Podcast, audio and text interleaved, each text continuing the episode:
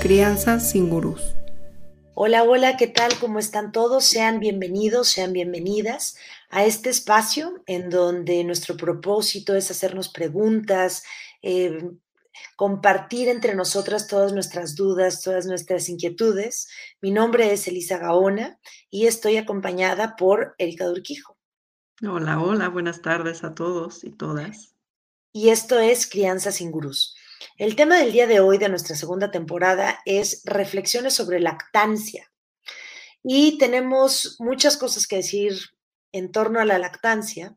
Eh, y bueno, creo que primero es muy importante darles a conocer también nuestra postura.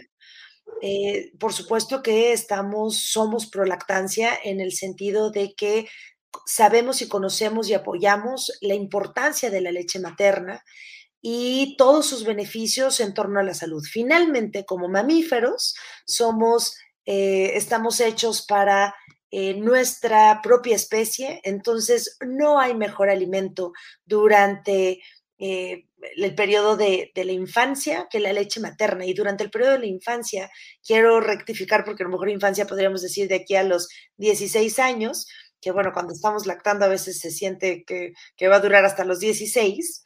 Este, definitivamente em, es el alimento que debería de ser el único los seis primeros meses de vida.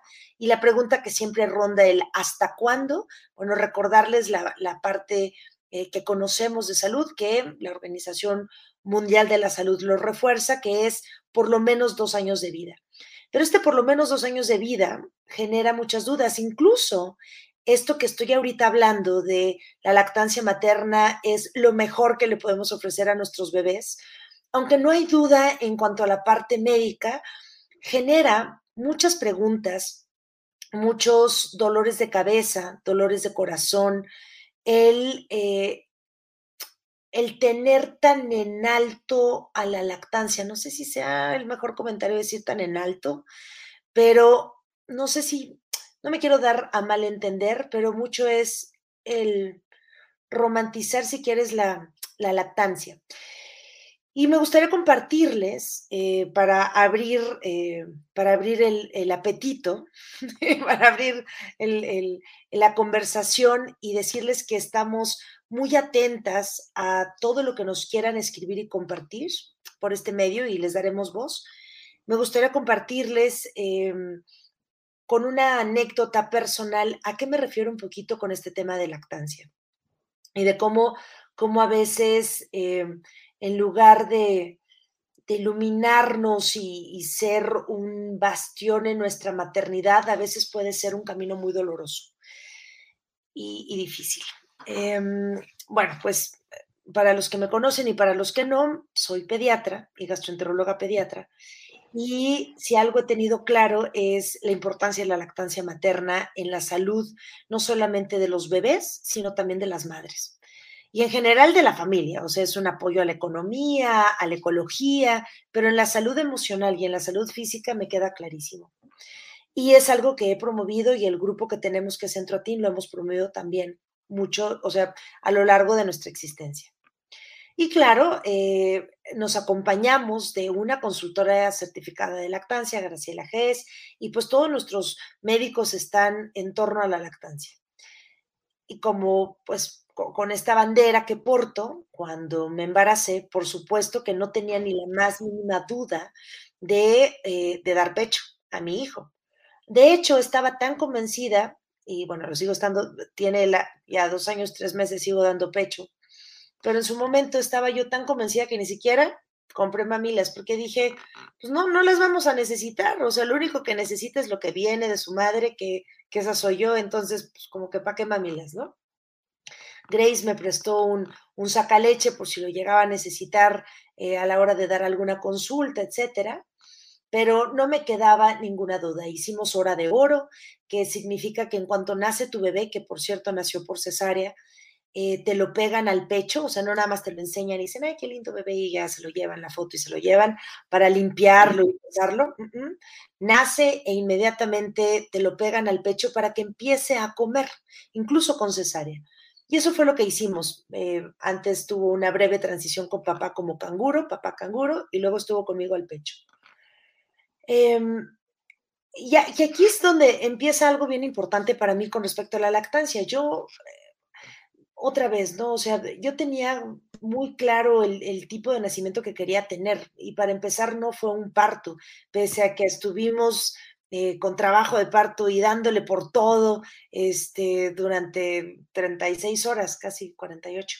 Entonces, eh, finalmente fue cesárea. Cuando llegó la cesárea estaba yo súper, súper cansada, muy cansada de, todo el trabajo de parto, porque decía uno de mis amigos y acupunturista, Michelle Durán, decía, te subiste a todos los juegos de la feria. Entonces estaba muy cansada de verme subir a todos los juegos de la feria y, y haber tenido ese trabajo de parto tan impresionante que al final terminó en cesárea. Eh, me, me, pusieron eh, una dosis que yo ni siquiera sabía que se podía en, a la hora del parto de morfina.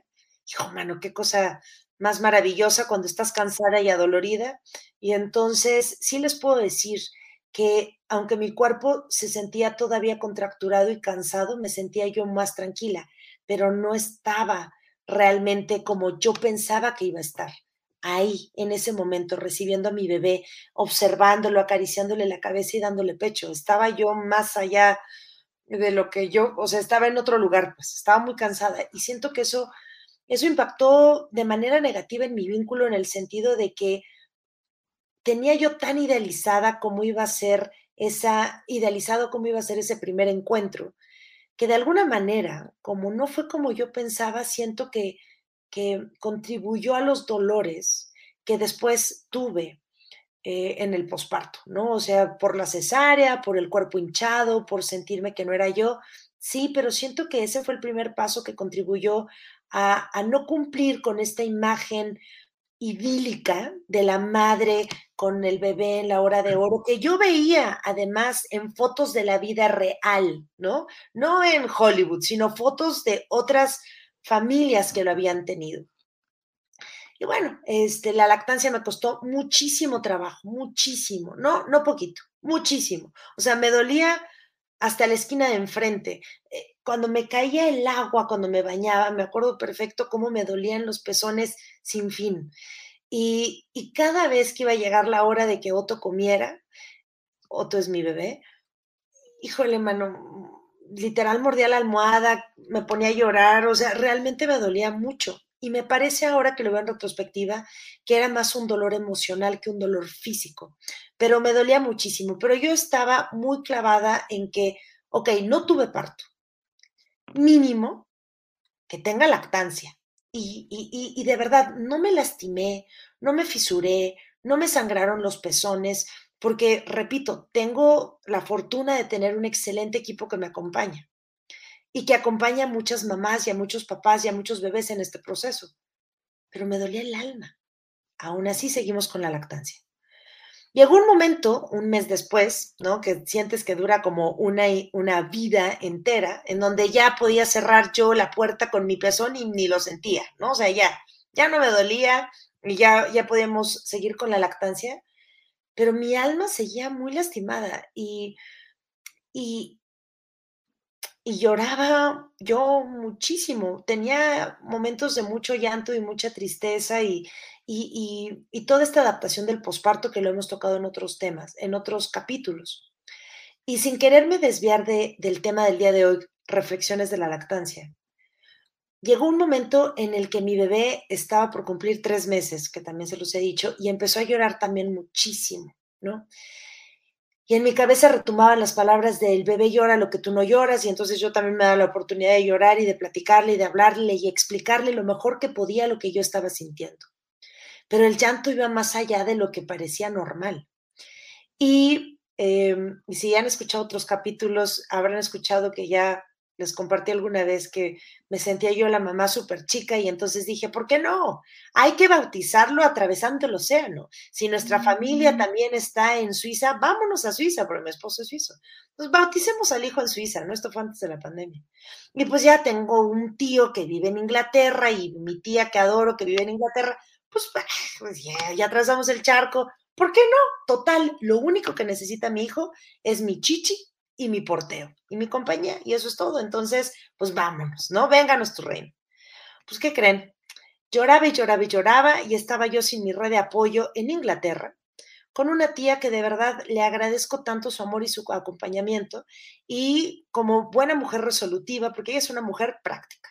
Y entonces hicimos una lista, o más bien me ayudó ella a hacer una lista de por qué estaba llorando tanto el bebé. O sea, lloraba tanto que mi sobrino de 10 años y se, acercó y, y, nos dijo, mm, este bebé como que llora mucho, ¿verdad? O hizo un comentario así, ahorita no me acuerdo de sus palabras, pero lo que quería decir era que no paraba de llorar. Entonces dije, híjole, mano, o sea, yo, pediatra, gastroenteróloga pediatra, y no tengo ni idea qué le está pasando a mi bebé. ¿Tendrá reflujo? ¿Tendrá alergia a la proteína de la leche de la vaca? ¿O tendrá, chan, chan, chan, hambre? ¿Será que yo no soy suficiente para llenarlo, para alimentarlo, para satisfacerlo? Y me acuerdo cuando en esta lista de situaciones probables que mi hijo podría tener surgió justamente la palabra hambre, lloré, creo que más o casi igual que cuando me lo pegaba al pecho al principio. O sea, sentía que se me derrumbaba el mundo. ¿Cómo puede ser posible que incluso en esto esté fallando? No fui lo suficiente buena mujer, esa fue mi reflexión en ese momento, para haber tenido un parto, ¿no? Sino tuve que recurrir a una cesárea. Y todavía hace un mes le volví a preguntar a mi ginecólogo, Luis, dime la verdad, ¿fue algo que no hice bien? ¿Cuál fue mi error? ¿No? Y me dijo, pues es que realmente nació muy grande, o sea, nació de 4,600, ¿no? Que después me enteré de otra mamá que tuvo un parto con un bebé como de la talla, ¿no? Pero bueno, consuele el alma. Y entonces, claro, cuando se me puso ante mí la posibilidad de, es porque tu hijo tiene hambre, se me acabó el mundo. De verdad. O sea, lloré muchísimo. Y luego me dijo mi tía, es que no, no, o sea, a mí me pasó, me empecé, me di cuenta que, que tenía hambre y entonces le di fórmula y durmió feliz. Dije, caray, o sea, seré tan mala mamá que no le esté dando oportunidad de alimentarse por empecinarme por mi pecho y me dolió el corazón. Y entonces, pues nada, fuimos a la farmacia y empecé a ver lata por lata para ver cuál me convencía más, ¿no? Y a leer las etiquetas. Y yo lloraba sin fin. Finalmente, para no hacerles el cuento más largo y empezar esta, esta, iba a decir discusión, pero estos comentarios, estas reflexiones, eh, mi esposo me dijo, pero tú eres suficiente para él, está aumentando de peso. Nada más está llorando, hay que ver por qué está llorando. Dije, tienes razón. Coloqué la lata de regreso, volví con mi hijo y empecé a hacer visualizaciones de cómo mis pechos estaban llenos de leche y eran ríos de leche que lo nutría y cómo quedaba satisfecho y contento después de comer de mí, porque aparte me acuerdo que mi tía me dijo, después de que come de ti, se duerme satisfecho y contento y dije, en la madre, no, soy, soy yo, soy yo la culpable de la infelicidad y el llanto de mi hijo. Y bueno, finalmente regresé, hice estas visualizaciones, hablé con mi bebé, hablé con Graciela nuevamente, que como asesora de lactancia, me dijo, no te saques la leche, si te conectas al leche va a salir una gota y entonces sí vas a darle este, la razón a tu, a tu cerebro de que no tienes en efecto leche, no te va a salir nada porque él se le está comiendo toda y está aumentando de peso increíble. Ha de ser algo más. Y confié y le seguí dando pecho. Y finalmente fueron los dientes, que le salieron increíblemente a los tres meses de edad. ¿Por qué no? ¿No? Y por eso estaba llorando. Pero lo que quiero decir con esto y lo que saqué como reflexión sobre todo es cómo como mujeres la pasamos tan mal, somos tan duras con nosotras mismas em, y, y, perdemos a mi gusto dimensión del verdadero valor de la lactancia por aferrarnos con tengo que darle pecho. Yo sigo diciendo, por supuesto que hay que estar bien informadas, tener una red de apoyo y buscar todas las maneras de poderle ofrecer pecho pero sin pisotearnos a nosotras y sin, sin, sin, tomar como la, sin tomar la lactancia como un parámetro de mi éxito como mamá. Y a mí me pasó y que yo he escuchado a muchas mamás que me abren sus corazones y me lo comparten y viven cosas similares. No di pecho, fracasé. No di pecho, no fui lo suficientemente buena. No di pecho o no quise darle pecho porque también se vale decir, no quiero darle pecho. Y se vale, estás bien informada, ya te enteraste de todo, y aún así no quieres darle pecho, se vale. Pero cómo nosotros como sociedad y cómo nosotras mismas con nosotras mismas podemos llegar a ser tan duras que en lugar de que sea un momento de gozo, de disfrute para los dos, o sea, el bebé y la madre, acaba siendo un calvario, ¿no? Un calvario, con la meta de, bueno, es que es lo mejor que le podemos dar.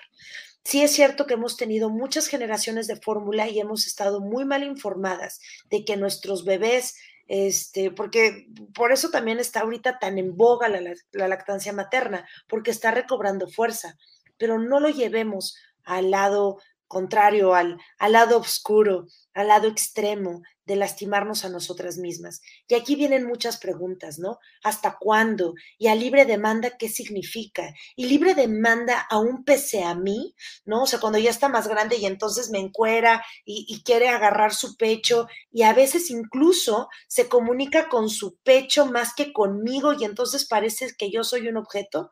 De todo esto platicaremos el día de hoy. Reflexiones sobre lactancia.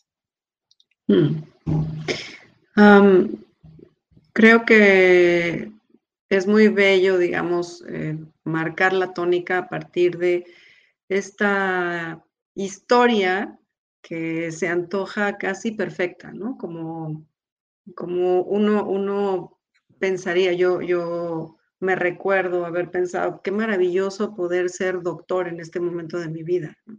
Mm, y así, así uno tiene sus propias fantasías sobre lo que uno cree que le va a ayudar a aliviar la angustia o el momento que uno esté pasando en esas, en esas, eh, en esas experiencias de la, de la maternidad, en donde, eh, pues, como hemos platicado a lo largo de los diversos episodios, en cada uno de sus aspectos nos surge esta pregunta de si seremos suficientes. Y, la lactancia, pues no deja de ser un espacio sobrecogedor en cuanto a esta pregunta. Y me gustaría eh, señalar aquí que, o sea, digo, qué padre empezar con este lugar que, que, se antoja como perfecto y mirar que también a partir de ahí se tejen historias distintas. Y, y de ahí todo el espectro, ¿no? Todo el espectro desde la que decide no lactar desde el inicio, ¿no? Y por el inicio me refiero quizá desde el embarazo, la que no ha decidido nada, no sabe qué decidir, no puede decidir y acaba permitiendo que la circunstancia casi casi decida, decida por ella o elija por ella, eh, las que están en este espacio de quererlo hacer, pero lamentablemente se encuentran con un equipo con quien les cuesta trabajo sostener eso que habían decidido hacer, ¿no? Entonces también como que estos factores externos. Y bueno, el sinfín de historias que hay en torno a la lactancia y, y cómo nos llama a una posibilidad de tramitar personalmente cada uno de esos momentos que implican en lo general muchísimos duelos, distintos duelos para cada quien. Y, se vuelve casi confuso el tener estas imágenes que nos, que nos circulan todo el tiempo y que nos plagan nuestra, nuestro imaginario mental, el personal, ¿no? De, esta figura angelical eh, lactando a su bebé eh, con la gran sonrisa y el bebé plácidamente en los brazos de mamá, que no estoy diciendo que eso no suceda, pero esta imagen a veces eh, nos encamina hacia un lugar. Hemos ya hablado aquí de la distinción tan importante entre lo inspiracional y lo aspiracional. Y, creo que cuando no hacemos la distinción entre uno y otro, pues entramos en espacios sumamente dolorosos y cada quien a partir de, nuestras propias historias. Y me refiero a historia pasada y la historia del momento. Eh, en, mi caso, eh, pues estos, estos dolores justo venían de una estabilidad en mi historia de no ser suficiente, continua, y, se amarraban de cada aspecto de la maternidad y la lactancia no fue, no fue la excepción. Y bueno, lo digo así porque eh, sin duda, aunque afuera haya muchos elementos y muchas cosas que nos hacen eh, ir decidiendo hacia dónde, hacia dónde caminamos, tener la posibilidad de mirar para adentro y cuestionar eh, este lugar que nos otorgamos, porque esta parte que tú dijiste es, bueno, cada, a cada momento era esta pausa de volver, ¿no? De volver a ti y de poder hacer este discurso que a veces nos ayudan los de afuera y a veces no, pero volver a, reescribir esta historia de cómo la venía yo escribiendo y, y, cómo este llanto de nuestros hijos nos lleva a un lugar sumamente doloroso, en donde a veces evadimos la historia, a veces nos la colocamos y nos la colgamos como nuestra, em, pero, pero bueno, creo que el tema de la lactancia, que además es un tema que está tan pegado a nuestro cuerpo, nos despierta un sinnúmero de historias y sin duda no abarqué ni la mitad de las posibilidades, por eso se trata de que todos aquí conversemos, porque cada uno con nuestra historia y nuestra relación con nuestro cuerpo y con el cuerpo de nuestros hijos tiene mucho que decir también aquí, ¿no? ¿Cuántas nos sentimos invadidas? ¿Cuántas nos sentimos ajenas a nuestro cuerpo? ¿Cuántas nos sentimos a veces ajenas al cuerpo de nuestros bebés? Y que todo esto no nos atrevemos ni siquiera, no voy a decir a, decirlo, a platicarlo, ni siquiera a pensarlo.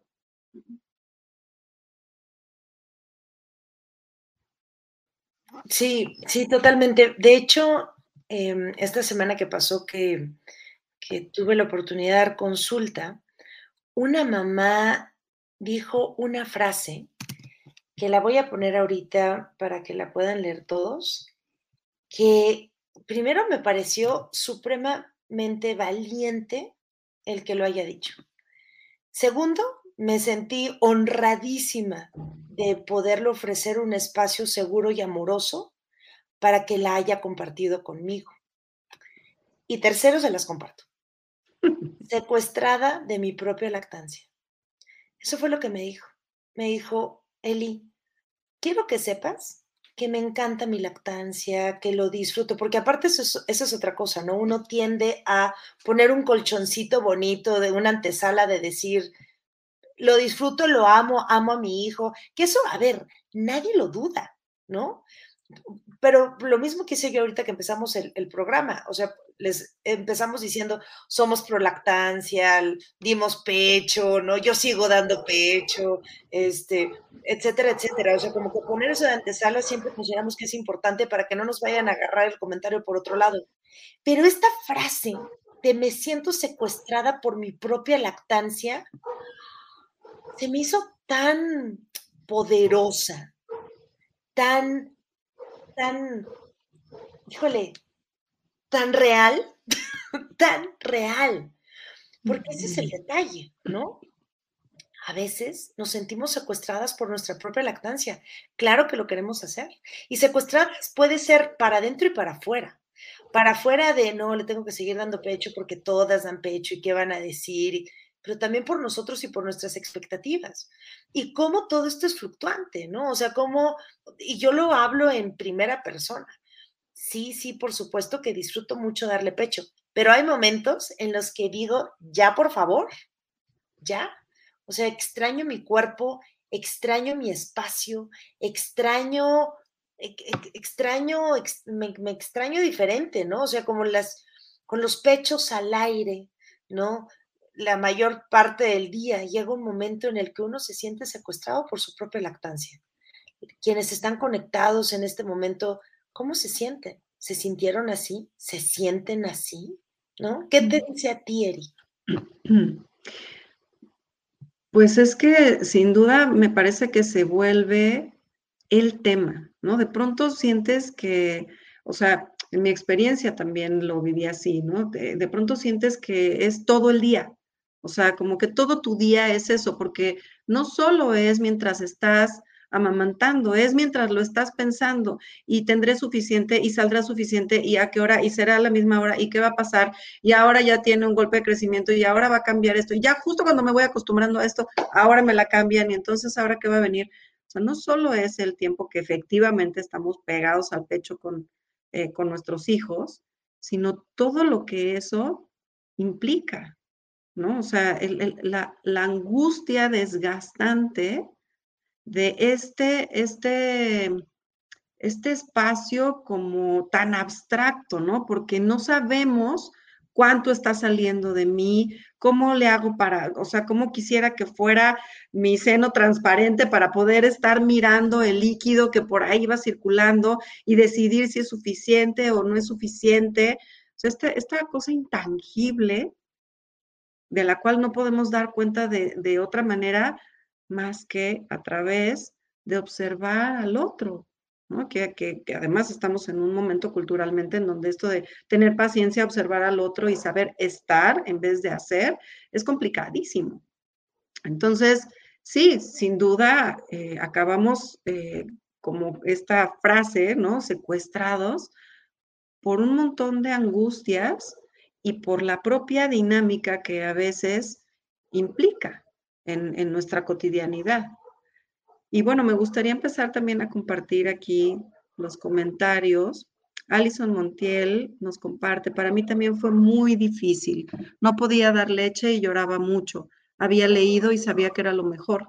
Al tercer día y después de muchos videos, muchísima agua y con relajarme y pensar que iba a darle muchos años y mimos de mamá, salió leche y hoy tenemos un año de lactancia a libre demanda. Sandra Hernández también nos comparte. Yo agradezco muchísimo a la empresa donde trabajo, pues además del tiempo de incapacidad por parto, nos otorga cuatro meses más para lactancia y así tenemos la oportunidad de dejar a nuestros bebés a los siete meses para podernos incorporar a laboral, laborar y es bello poder disfrutar esta etapa, que aquí es, o sea, estamos incorporando todos estos elementos, ¿no? Que de alguna manera son externos a nosotros o ajenos a nosotros hasta cierto punto y que se vuelven cooperativos o no ante la de por sí ya, eh, pues el torbellino que implica para cada una de nosotras el, tomar este tipo de decisiones. Yo recuerdo que eh, cuando hacía yo mi, mi maestría, mi hija estaba muy pequeñita y, tenía yo una, amiga que estaba apenas embarazada, recién embarazada, y, una de mis motivaciones justo de, hacer uno de mis documentos de titulación con respecto a la lactancia, justo tenía que ver con esta posibilidad de prestar el cuerpo, ¿no? Cómo, a veces eh, nos sentimos tan ajenas nosotros sin darnos cuenta que acaba siendo como una dimensión de otro planeta, o sea, esta, esta cosa que va a salir de mí algo que nunca ha salido, que nunca ha estado ahí, que como por qué de buenas a primeras, ¿no? Entre comillas, creo yo que voy a poder sacar esto de mí cuando a lo mejor además hay, hay una historia muy añeja de que no necesariamente de mí salen puras cosas buenas y entonces, ¿qué va a salir ahora? ¿no? Y si no lo puedo ver, será suficiente. Entonces, la parte simbólica de estarnos preguntando de qué sale de nosotras y si es suficiente, es dolorosísima, dolorosísima. Entonces, a veces ni siquiera podemos tolerar eh, estos cuestionamientos internos y llegamos a la conclusión inconsciente casi casi de acabar en espacios en donde esto no va a ser sostenido y, y agarrarnos de historias a veces médicas, ¿no? De no, no va a ser posible porque yo, mi mamá no pudo y entonces yo tampoco voy a poder. No sé, bueno, estas historias complejas que, con las que luego nos encontramos y que les damos un montón de peso, incluso antes de, ¿no? Porque, bueno, eso me pasaba con esta amiga, que yo la oía con unas teorías que yo decía, ¿quién te las contó, por favor? Porque no me explico cómo puede ser que tienes tres meses de embarazo y ya sabes que no vas a poder lactar.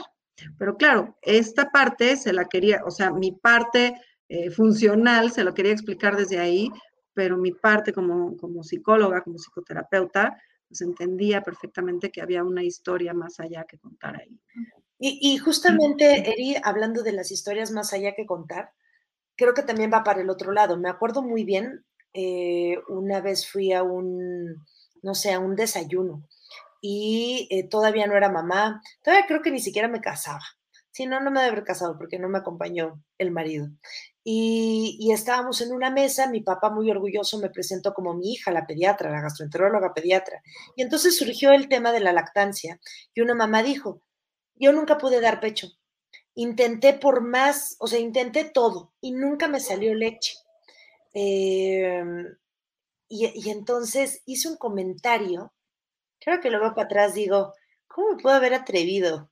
vieja bruta de mí, ¿no? Bueno, vieja bruta de mí en el sentido es que cómo puede uno ser tan ignorante, ¿no? Tan ignorante, no me refiero al conocimiento, ignorante de las emociones del otro y de las historias que puede haber detrás. Porque el comentario que le hice fue algo así como, pues es que solamente el menos del 2% de las mujeres no pueden dar pecho por una cuestión médica. La mayoría de las veces es porque o no tuvieron el apoyo de su familia o no tuvieron el apoyo de los profesionales de la salud, médicos, enfermeras, ginecólogos, pediatras, que los pudieron haber apoyado, no tuvieron una asesora de lactancia, o porque de plano no, no, no tuvieron como que la, la dije, como la perseverancia para haber continuado con la lactancia cuando las cosas se pusieron difíciles. Sí, ok, la información es cierta, sí es cierto. La mayoría de las veces la lactancia no se logra porque nosotros como profesionales de la salud no tenemos la suficiente información y apoya o el tiempo o la dedicación para apoyar a la madre. Ok, Alomita, Elisa, tú muy bien, leíste tus artículos científicos. Y sí, también es cierto, muchas veces hay un componente emocional detrás de todo esto. Palomita también, Elisa, muy bien. Pero ¿y tú qué? Tú no sabes la historia de esa mujer como para opinar y decir, o sea, de manera entre líneas, pero finalmente bien dicho, es que no te esforzaste lo suficiente. No fue tu problema no haberle dado tanto pecho. Seguramente no caes en ese 2% de mujeres que no pueden lactar. ¿De verdad? Fui capaz de decir eso. Y a veces eso es lo que sucede, sobre todo en torno a las semanas de lactancia, cuando muchas mamás, y lo agradecemos infinitamente y gracias, nos comparten estas estas historias que nos inspiran de la lactancia y de cómo siguieron lactando. Y yo cuando veo a las mamás que llegaron, que tuvieron su lactancia a los dos, tres, cuatro años o a los dos meses, seis meses, lo que hayan decidido, pero que las tuvieron, a mí me inspira. Pero ¿cómo somos tan rápidas en opinar, si no externamente, internamente, de esa madre que no lactó? o que lactó poco, o que le costó trabajo, o que no quiso, ¿no? Sin conocer las historias que vienen detrás. Está muy cañón, ¿no? Entonces, bueno, les comparto también el comentario de Tere Gutiérrez, que dice, así es, comparto la misma idea. Me sentí que no tenía mi espacio, mi forma de vestir cambió, y a pesar de que amas lo que haces, se pierde parte de uno.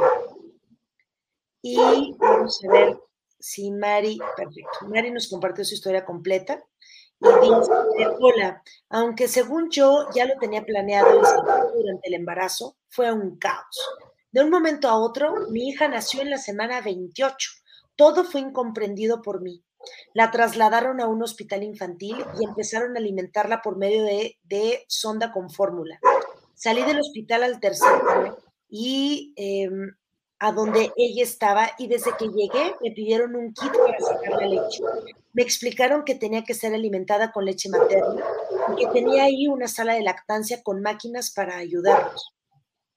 Estuvo dos meses en USIN, que es la unidad de cuidados intensivos neonatales, alimentada por medio de sonda, pero con mi leche materna. Tuve mucho apoyo del hospital y de mi mamá. Sigo con lactancia a sus dos años y tres meses y me he maravillado con ella, aunque es cansado, es confortante. Y sí, estas historias, que a, mí la verdad, híjole, me, me, admiran, me, me enorgullecen tanto de escucharlas, pero cómo nos demuestran que una red de apoyo es tan necesaria y cómo la lactancia no es tan romántica como nos la pintan, ¿no? No es tan sencilla como, como creemos que, es. Y, eh, Eri, ¿quieres leer, ¿quieres leer otros comentarios que tenemos? Sí, tenemos aquí eh, Norma. Mi primera lactancia tampoco fue lo que yo imaginaba. A mí nunca me dolió el bebé tenía una super técnica para tomar, aún así perdió peso la primera semana y la propia, la propia Graciela me dijo que hay que completar con fórmula y pues bueno, tuve que usar relactador todo un año y sí fue un gran esfuerzo usar la manguerita en cada toma durante un año. Después del año ya solo tomaba lo que me salía, fuera poco o mucho, y así duramos hasta los dos años, cuatro meses. La segunda lactancia, otra historia. Todo perfecto. Y hoy ya llevo, mm, esa parte ya no la alcanzamos a ver, Norma, si nos puedes eh, contar esa última parte de, de la, de la, historia. Y bueno, sin duda, siempre que ya tenemos una experiencia, aunque siempre segundos, terceros, cuartos hijos, pues bueno, cada uno traerá su historia, pero conocernos a nosotras mismas en esos ámbitos, me parece que eso es lo que hace la diferencia. No es que el niño va a ser igual, sino más bien ya nos conocemos en esos, en esos avatares o en estas discusiones eh, internas, personales, ¿no? Que, que, tenemos que ir tramitando con nosotras mismas y con nuestra angustia. Y como ya sabemos cómo nos vamos a encontrar en esos espacios, pues hace muy diferente las historias que después vienen, ¿no? Y aquí dice Lau Olalde, y lo, lo, ligo con el comentario también de Nancy, que le mandamos un beso. Y también besos y abrazos, nos saluden desde Monterrey y díganos desde dónde, desde dónde nos escuchan, que nos da mucha felicidad el alcance de estas redes. Pero dice Lau Olalde, siete años de lactancia continua. Considero que ya estoy en la recta final, pero como mencionan, a veces me llega el pensamiento de, eh, y si le dejo de dar yo lo desprotejo. Es un tema complejo. Creo que el destete respetuoso también es para mí, totalmente. Y lo ligo con el comentario de Nancy. Nancy este, tiene a su bebé Mateo que apenas va a cumplir dos años y pone, y cuando piensas que ya va a terminar la lactancia, ¡zas! Te enteras que estás embarazada y dices, bueno, vamos otros tres años así. Y, y justo mucho ese es el tema, ¿no? O sea, cómo... Eh, cómo la vida nos va presentando diferentes opciones, situaciones. Cada día de lactancia no es el mismo. Hay días en los que es un gozo y dirías lactaría de aquí hasta los 18.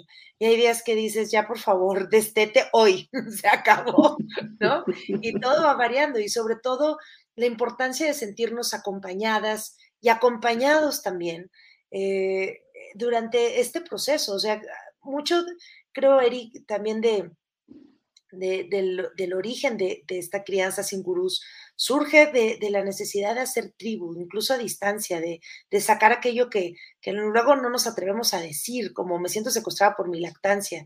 Y, antes de, abrir el comentario de, de, Margarita Ortiz, que, le agradecemos sus comentarios que son tan chulos, ahorita, ahorita la leemos, me gustaría sacar a colación justamente un tema que que de hecho fue por el que surgió eh, la idea de, hablar de reflexiones de la lactancia, que fue un evento que, vivió Eri de una mamá que estaba dando pecho y llegó su hijo y, y, pidió, no, no pidió, ¿no? No pidió, llegó, destapó y tomó. Y tomó. Entonces, ¿nos puedes platicar un poquito para, para abrir la conversación en torno a esto? Porque recuerden, aquí tocamos temas que, que, a veces se nos atraviesan porque estamos en un lugar amoroso y queremos compartir. Entonces, venga. Sí, em, y creo que además es una escena que cuando hablamos de la lactancia estamos acostumbrados a observar, pero en ese momento me parece que yo estaba en un espacio sensible en donde además eh, me parece que la sutil reacción de la mamá también fue lo que me llamó mucho la atención y entonces es, eh, eh, pues es lo que estabas describiendo, ¿no? Tal cual, está mamá que está lactando y de pronto se acerca el niño y, la descubre y se prende del pecho y pues la mamá, a la mamá la, ahora sí que la agarró de bajada porque no se lo estaba esperando. Eh, se notó su, su, confusión, digamos, en su expresión y esta casi como resignación, ¿no? De, bueno, ya de agarrarlo y cargarlo y, colocarse de una manera, pues, confortable para ambos, ¿no? Pero, pero a mí me vino en ese momento este esta pensamiento de decir, bueno, la madre ocupada como un objeto, ¿no? Casi en, esta indistinción eh, de, que hay un cuerpo que es un otro y, yo que también soy un otro. Y bueno, aquí entra este ámbito del cual a mí me, interesaba mucho compartirles el día de hoy, en donde una de, las cosas que vamos viviendo con nuestros hijos es su individuación. Y para la individuación, o sea, si yo de inicio soy este bebé que no entiendo en dónde son, dónde están los confines de mi piel, ¿no? cuál es mi inicio y cuál es, dónde termino, si mi mamá me toma la mano, yo no sé si es mi mano o la mano de un otro, en ese momento no hay esa distinción. El pecho de mi madre termina siendo casi una prolongación mía en mi imaginario. Y poco a poco, conforme el bebé se va desarrollando, y también a partir justo de la ausencia de la madre, es que se puede ir dando esta diferenciación, esta individuación.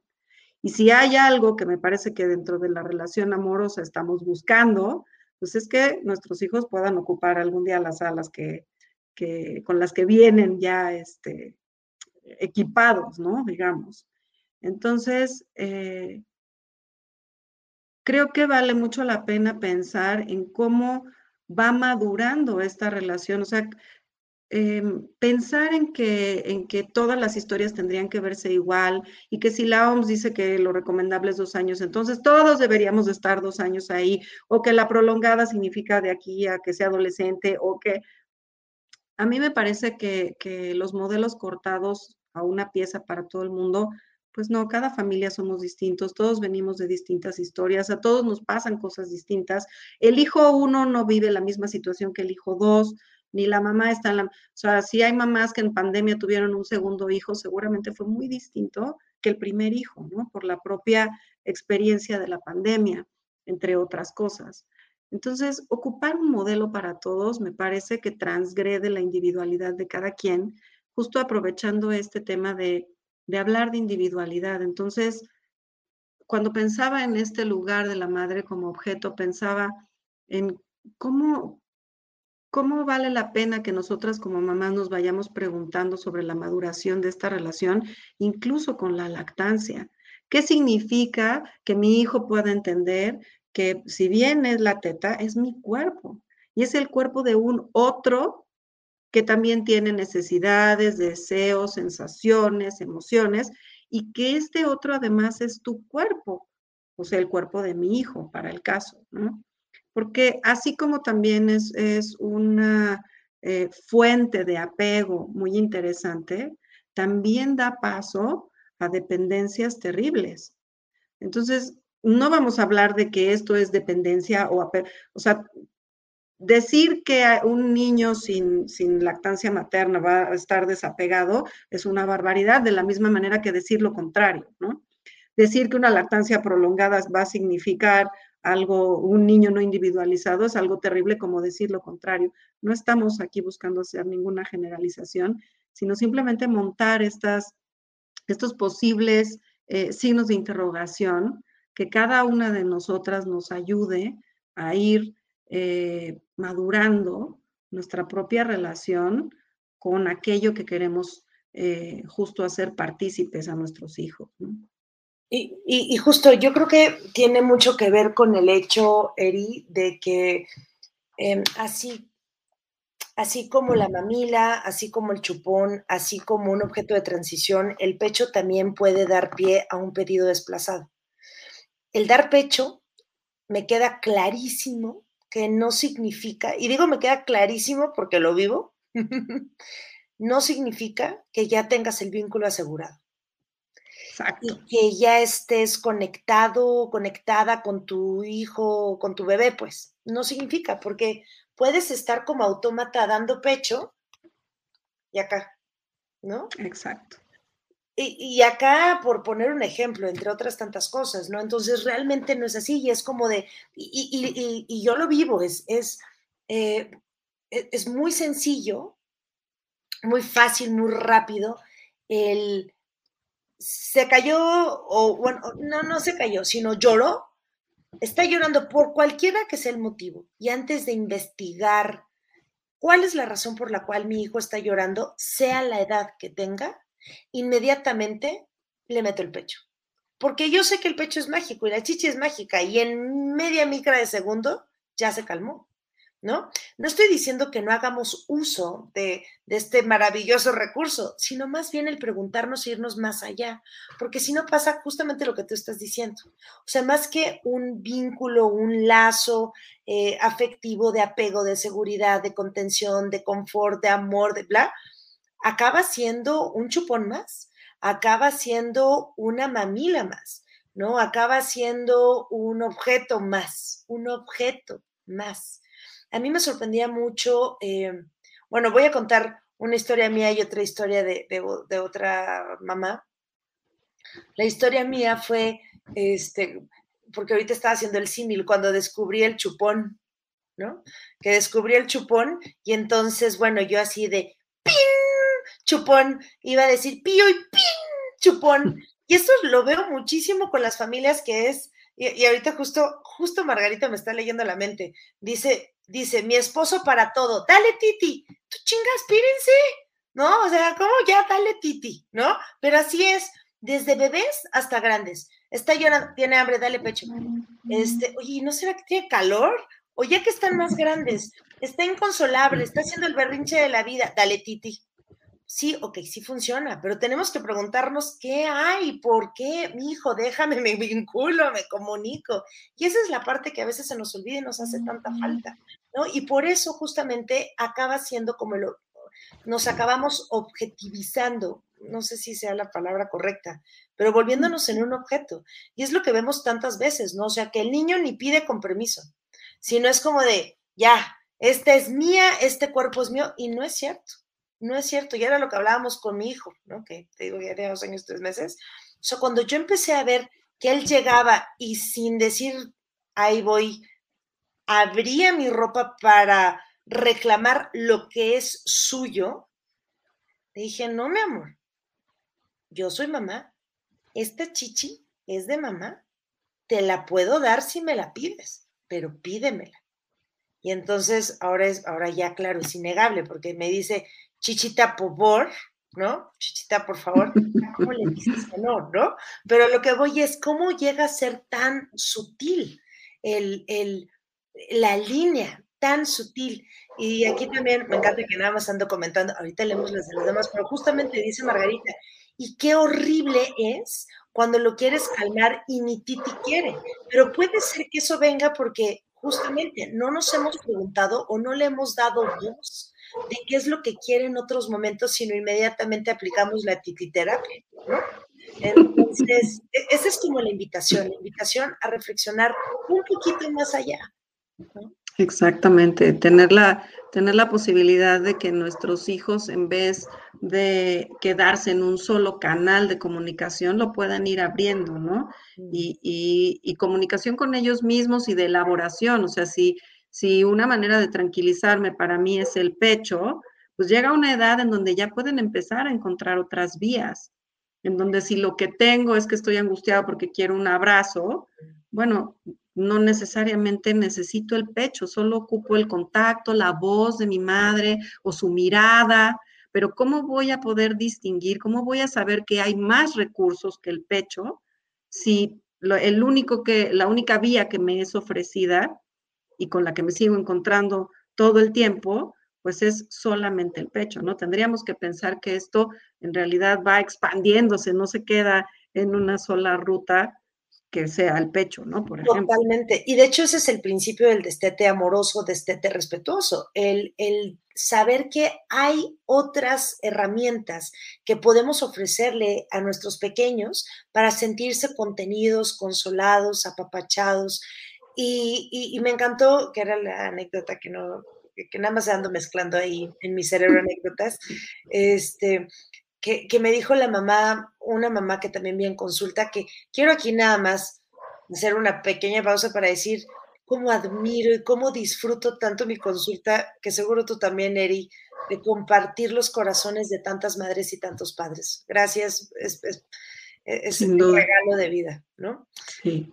Y esta mamá lo que me decía es que justamente ella estaba en un momento de destete y le decía, eh, le decía a su hijito que dar un abrazo también es dar pecho, ¿no? O sea, como que dar chichi también es un abrazo, en el sentido de te contengo también a través de un abrazo, te contengo también a través de una palabra, de una mirada, de una presencia, de estar presente, porque eso es a veces lo que nosotros, nuestros hijos nos piden, mírame, obsérvame, ¿no? Eso es lo que quiero. Y claro, el pecho a veces es fácil porque, pues, digo, no, no, va conectado con nuestra mirada, pero necesitan cuerpo, necesitan de nosotros. Entonces, qué, qué valioso no confundir una cosa por otra, ¿no?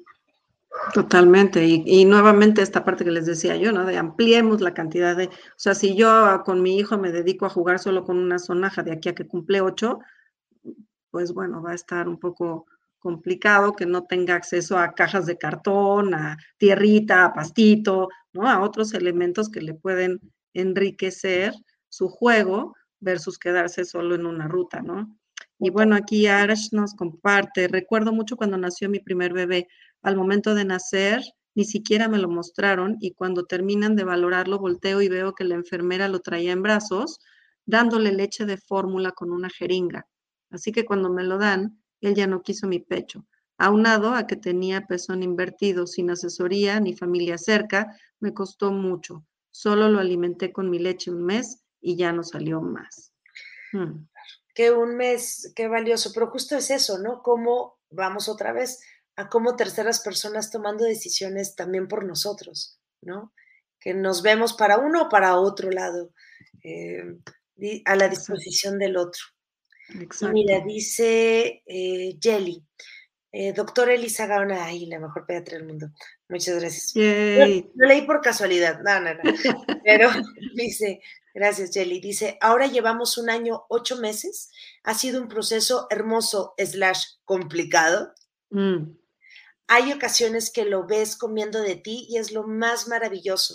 Y otras te pide y quisieras correr lo más lejos posible de él, totalmente. Y quisieras regresar a tener tus boobies guardadas. sí. Y otras sabes que es lo mejor que le estás dando.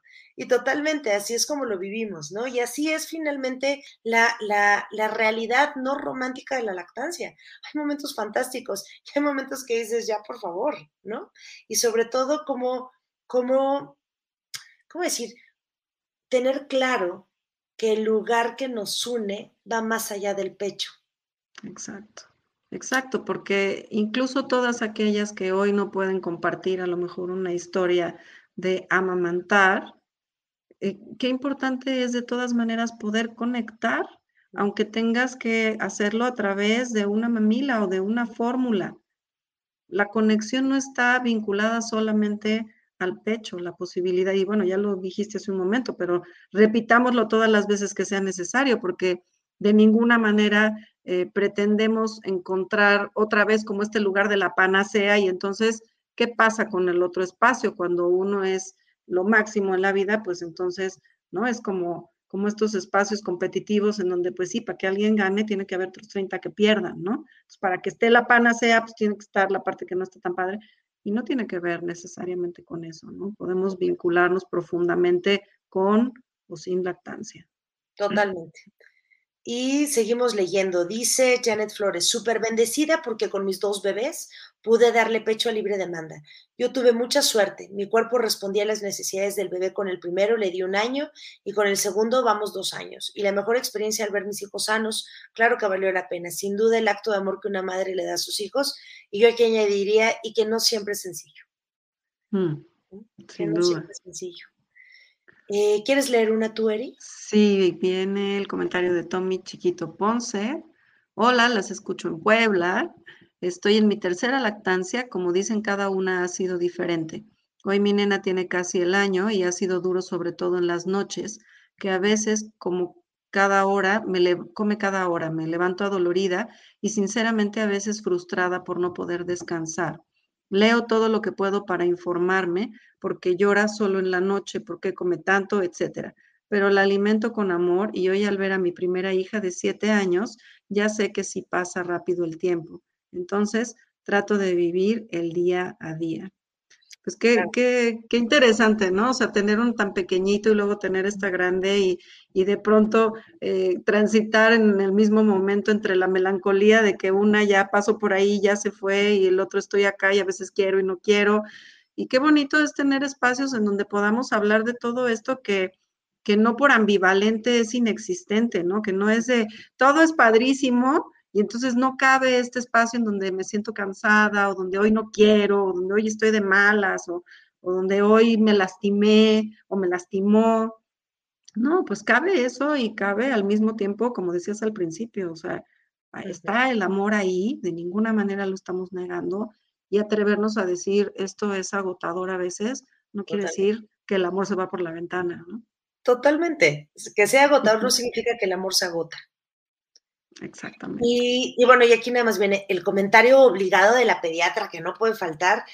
Eh, muchas veces cuando el bebé está comiendo cada hora en las noches, eh, digo ya al año de edad, no al nacimiento y los primeros tres meses, ojo, al año de edad, hay que... Eh, no, no, no, nada más es de aguante. Aquí viene el comercial también de la importancia del autocuidado, como mamá, etcétera, eh, observar cómo están nuestras emociones, estoy tal vez ansiosa, que hombre, entras en un círculo vicioso, o sea, no dormir te pone ansiosísima, ¿no? Y te pone estresada y te pone mal.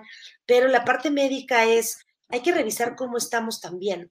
Eh, recordemos que como madres tenemos que suplementarnos y, eh, y, hay muchas opciones. O sea, hay la opción, yo me suplemento con dosis altas, por ejemplo, de vitamina D, ese es mi caso, para que mi hijo tenga a través de mi leche vitamina D, que es una de las razones, la deficiencia de vitamina D por, el cual, por las cuales vitamina D y zinc, por las cuales los bebés pueden que no estén durmiendo también y estén pasando, se estén despertando a cada rato, o suplemento a mi bebé. Entonces, y también hay que ver qué está cenando, ¿no? platicamos con, con, una mamá en consulta de las cenas inteligentes, o sea, que, no sean llenadoras, pero que tengan eh, ciertos compuestos, ciertos alimentos que favorezcan el bien dormir. Y también tomar en cuenta que a lo mejor le están saliendo los dientes o que cuando tienen logros en el neurodesarrollo que ya están caminando, este, también esto hace que tengan despertares. Pero lo que quiero, el mensaje que quiero transmitir es, no nada más es aguantar vara, tenemos que buscar cuál es la causa, como lo hacía mi tía, ¿no? Bueno, vamos a ver por aquí, palomita, palomita, para ir contemplando todas las posibles causas y, este, y mientras la encontramos, que a lo mejor nada más es cuestión de maduración o de estrés o vitamina D o de seno, vete tú a saber, buscar el autocuidado. Pero vale, ¿no? Importante, ¿no? Porque luego se nos olvida. Este, dice Margarita Ortiz Medina, yo recuerdo cuando una amiga me contó, yo lacté por dos años y yo dije, ojalá yo también pueda, y ya casi llevo a los cinco de lactancia. Súper. Creo que nada me había hecho sentir tan realizada ni empoderada como lactar. Para mí es algo maravilloso. Estaba buscando la pañalera de mi hijo. Mientras Eri lee el siguiente comentario, voy por algo. Lourdes nos cuenta, sí, yo también me siento muy bendecida, llevo tres lactancias a libre demanda exitosas, pero como dice la doctora, hay días que todo es extraordinario pero hay otros que se complican y no por nosotros como mamá, sino también bebé tiene días buenos y malos. Totalmente. Y bueno, les traigo esto, esto lo tengo en la pañalera y es un pin, si se alcanza a ver bien, para aquellos que nos escuchen después, es un pin de una mamá dando pecho que el diseño lo, lo hizo este, Isis Heredia, que a veces se conecta, y que dice hashtag yo lacto en público. ¿no? Porque esa es otra cosa, ¿no? A veces, ¿cómo nos cuesta continuar con nuestra lactancia? No porque nosotros no queramos, sino por el ruido que hay alrededor. Ya tiene dos años y le estás dando todavía pecho, o bueno, en el caso de otras mamás, ya tiene cuatro años y todavía le estás dando pecho. ¿Y qué? ¿No? O sea, con, o ¿cómo? ¿No te vas a tapar? ¿No te vas a cubrir? Estamos en público. Entonces, por eso fue que surgió la campaña de hashtag Yo Lacto en Público hace unos ayeres. Y bueno, seguimos con ello. Dice Clara Gracida, a la cual le mando todo mi amor. Ya perdí su. Aquí está. Todo mi amor. Eh, dice, justo en mi búsqueda de saber y conocer aún más información sobre la lactancia, me hizo conocerte. Conocernos, Clarita conocernos. Ya tenía pediatra a mi hijo, pero me decía, necesito a alguien que sepa del tema, que lo promueva, y así de contigo en una reunión pública. Ese día me enamoré de tu discurso y agradezco infinitamente todo el apoyo y acompañamiento de todos estos años. Muchas gracias, Clara, y gracias a todos. y ando hipersensible porque acabo de avisar a mis pacientes porque acabamos de tomar la decisión de que nos mudamos y con ello mudo mi práctica de pediatría y de gastro a San Pedro Cholula. Entonces, pues seguiremos en contacto y bienvenida a Puebla. Pues sin duda el tema de la lactancia siempre nos deja muchas, eh, muchos deseos y muchas reflexiones. muchos deseos me refiero de seguir hablándolo y de seguir compartiéndolo y muchas reflexiones, pero estamos al punto de llegar al final de nuestra transmisión. Me gustaría nada más, eh, antes de eh, que cerremos, pues terminar con estos bellos comentarios de lo que nos comparten. Rita, bravo, dice, a mí me costó llanto la lactancia porque tardé casi dos semanas en que bajara leche. Le di fórmula de manera complementaria. Mi bebé tuvo cólicos desde la semana 3 hasta la 8 y fue más dolor y llanto. A los cinco meses nos contagiamos de COVID y dejé de darle tití una semana por los medicamentos y fue que me di cuenta la cantidad de leche que salía de mí usando el extractor. De regreso a la tití, mi bebé ya casi no quiere fórmula, es como un castigo. Ambos lo disfrutamos, excepto porque desde los cinco meses, oye, y no se ve el resto de su comentario. Sí, se cortó el comentario. Sí, se cortó tu comentario, Rita. Aquí la parte también es, eh, finalmente, que esa es otra cosa, a veces pensamos como más, ¿cómo, cómo se nos meten tantas historias desde la infancia, no? Eh, cuando nuestro bebé a lo mejor eh, se aleja de nuestro pecho y nosotros lo interpretamos como que nos está rechazando a nosotros. Y realmente no va por ahí la cosa, ¿no? O sea, los niños, los bebés también tienen su manera de, comunicar su duelo, su, tristeza, su enojo, su o que no tienen idea por qué me dieron fórmula, por qué ahora ya no tengo pecho. Em, y, yo creo que hablando con ellos desde el corazón se abren nuevas puertas y nuevas ventanas. Entonces, muchas gracias por compartirnos todo lo que nos han compartido Teresita, Margarita, Mirna, Ana, Rita, Clara, Lourdes, eh, eh, todas aquellas personas que están conectadas y que nos escucharán después. Muchas, muchas gracias por compartirnos las historias y, la invitación yo creo que es eso, ¿no? Es a, no sé si se practica, pero yo creo que sí, se practica una lactancia conciencia. Una mm. lactancia con o sin pecho, el tiempo que quiera durar, sin ponerle nombres ni títulos si es prolongada, extendida, diferida, alternada. Es una manera más de vincularnos y una manera hermosa y amorosa que es realmente una bendición para nosotros y para nuestros hijos. No la lactancia por sí misma, que sí lo mm. es, pero no solamente eso, sino el vínculo que establecemos a conciencia con nosotros y con nuestros pequeños. Exacto, tener la posibilidad de hacer nuestra historia justo eso, nuestra, y no un copiado o un intento de imitación que no contempla la unicidad de mi hijo, la unicidad de mi familia y por supuesto la unicidad de mi persona. ¿no? y abrazamos a todas aquellas personas que nos escuchan y que se sienten identificadas con aquello que hablamos, con aquello que compartimos y les repetimos que aún en la distancia no están solas, no estamos solas, ¿no? Vibramos en un mismo corazón y siéntanse acompañadas y contenidas, así como nos sentimos acompañadas y contenidas Erika y yo, Elisa Gaona. Esto es un día más, un día más de nuestras vidas y gracias por escucharnos en Crianza sin Gurús y nos vemos a la próxima en un horario más tempranero. Que les vaya muy bien. Gracias, Eri. Gracias, gracias a todos y todas. Y nos vemos pronto. Y recuerden, Spotify, Crianza sin Gurús, primera temporada y ya subiremos la segunda.